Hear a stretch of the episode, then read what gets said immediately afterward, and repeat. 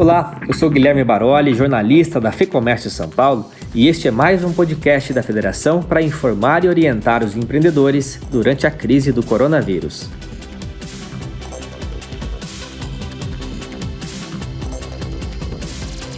Diante das restrições à abertura do comércio na capital paulista, a FEComércio e o Sindicato dos Comerciários de São Paulo assinaram no último dia 20 de março um termo de aditamento à Convenção Coletiva de Trabalho.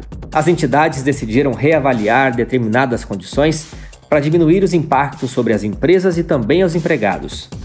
As alterações flexibilizam o banco de horas, as férias e o home office e valem enquanto durar o estado de calamidade pública. Para explicar em detalhes essas mudanças, eu converso agora por telefone com o assessor técnico da FEComércio São Paulo, Leandro Almeida. Leandro, obrigado pela sua participação. Vamos começar falando do banco de horas.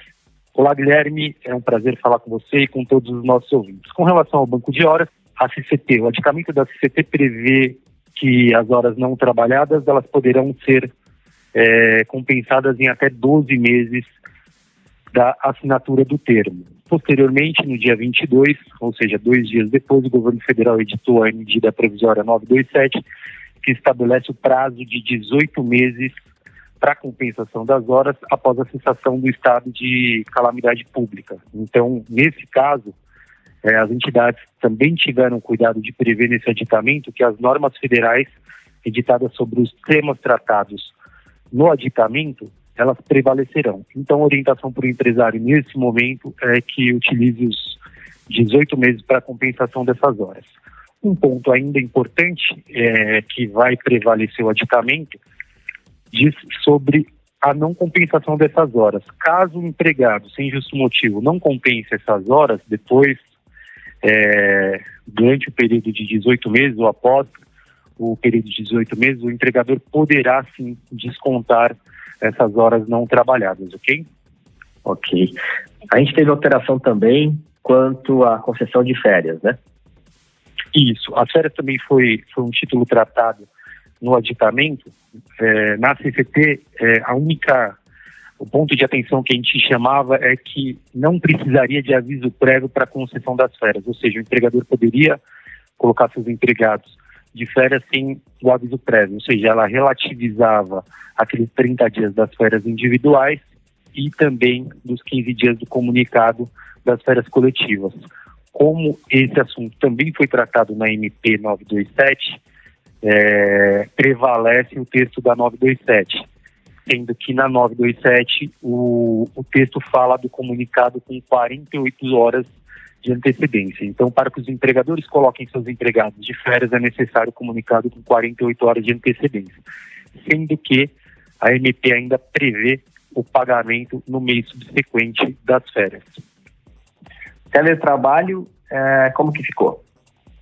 Teletrabalho. O teletrabalho, a convenção ela, ela previu o teletrabalho, o adicamento né, da convenção previu o teletrabalho, sendo que a aplicação poderia ser um consenso das partes desde que a modalidade fosse aplicada aos contratos. Como a, a, a MP veio também tratar desse assunto, então o texto da MP ele fica específico com relação a isso. É, poderão as empresas adotar o teletrabalho, o empregador poderá colocar e, e retirar o seu empregado no teletrabalho, observada a comunicação também com 48 horas. É importante frisar aí que no texto da MP, o empregador poderá fornecer os equipamentos é, de insumos e, e para realização é, da atividade em, em comodato, e isso não caracteriza salário. Isso é um importante ponto que a MP estabeleceu. E o segundo ponto interessante também trazido por texto da medida consiste é, na clara definição de utilização de aplicativos é, de programas de comunicação entre empregado e empregador, é, a utilização desses equipamentos, desses aplicativos, como por exemplo o WhatsApp, não configura tempo à disposição é, do empregador. Ou seja, o empregado que utiliza aquilo para comunicar com a empresa, ele estando é, na utilização desse equipamento, ele não está à disposição da empresa fora do, do horário de trabalho. Então, não configuraria jornada suplementar. E essas alterações, Leandro, elas valem enquanto durar o estado de calamidade, é isso? É, de acordo com o texto da NP, enquanto durar o estado de calamidade. Como a gente não tem um horizonte muito claro com relação a isso, então elas, elas vão ser aplicáveis até um outro ato do governo em que cesse o estado de calamidade. Perfeito. Agora, há a possibilidade de emissão das certidões previstas na CCT de forma online, né? E suspensão temporária do procedimento de assistência nas rescisões dos contratos de trabalhos das empresas que aderiram ao REPIS, né? O Regime Especial de Piso Salarial. Você pode falar um pouco sobre isso? Sim, esse é um importante ponto tocado por você, Guilherme, que a gente é, teve o cuidado de regulamentar nesse aditamento celebrado no último dia 20 com os sindicatos comerciários, porque é, a federação ela continua trabalhando normalmente por, é, com horário reduzido. E tendo em vista a não circulação é, de pessoas, a recomendação do poder público de não circulação, fechamento do comércio e, o não atendimento em algumas atividades, a federação teve cuidado de centralizar isso tudo por meio online. Então, ou seja, os canais de comunicação com o empresário para solicitação das certidões, seja o repis.fecomércio.com.br, o aj.fecomércio.com.br e o institucional secretaria.fecomércio.com.br, eles estão à disposição para que o empresário solicite as certidões e emitiremos é, num processo é, totalmente digitalizado para que não haja necessidade da vinda das pessoas até a sede da federação ou a própria retirada por meio de portador.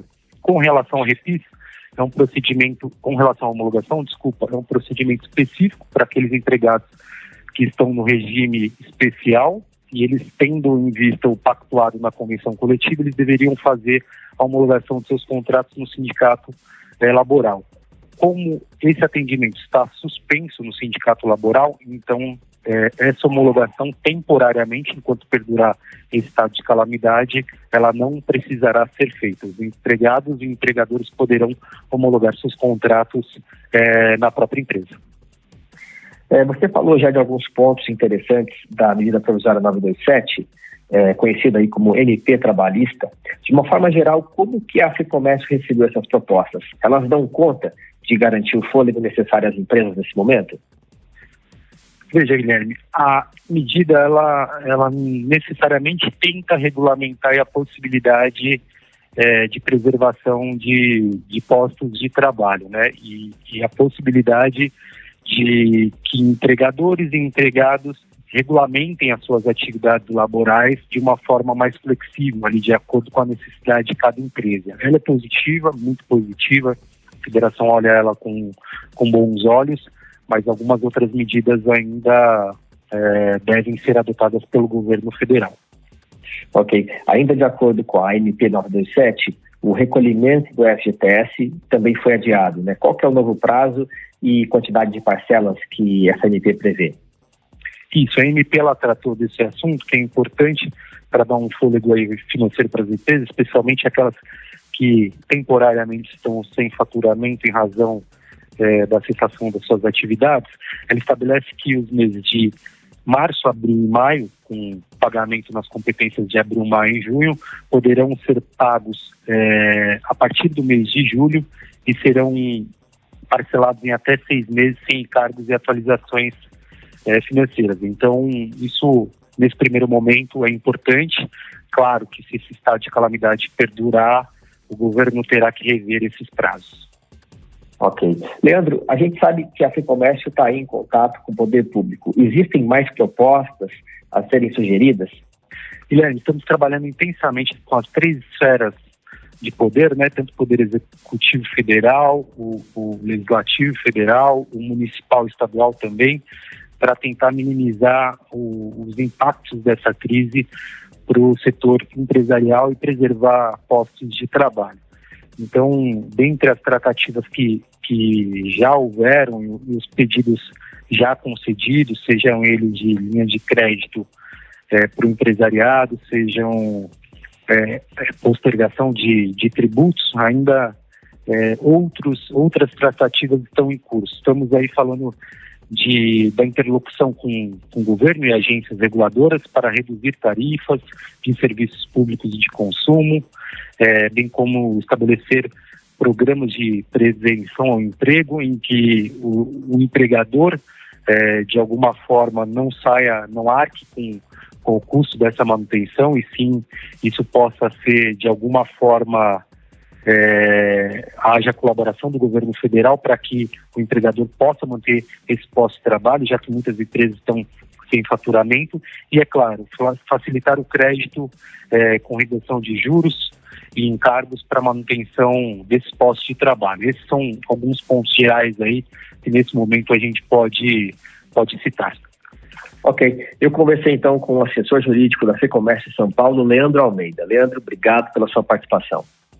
Eu que agradeço e fico à disposição é, para outros esclarecimentos ao empresariado. Se você quiser tirar mais dúvidas sobre legislação trabalhista, acesse o nosso portal fecomércio.com.br. Conheça também o espaço dedicado aos nossos associados, é o lab.fecomércio.com.br.